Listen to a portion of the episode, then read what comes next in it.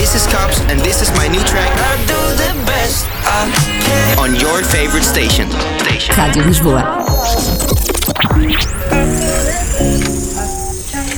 Make